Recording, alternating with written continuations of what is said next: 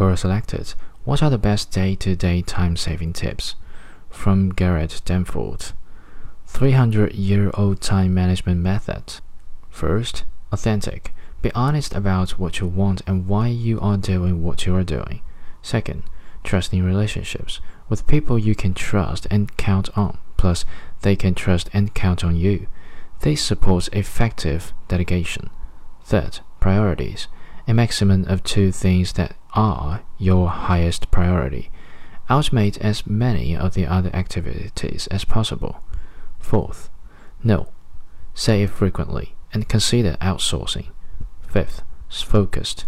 Schedule time for just one thing at a time. Think about effective processes for doing so and automate them. Sixth, better or faster. Look for ways of improving repetitive tasks, automation, outsourcing, and delegation. Seventh, processes that can run without your attention, automate. Eighth, immediately anticipate what lays ahead and face problems as soon as they arrive. 9. Small achievements. Avoid dreaming about the big goal. If possible, automate those small achievements. 10th. Energy. Exercise at least three times a week. Eat a light lunch and get enough sleep. 11th.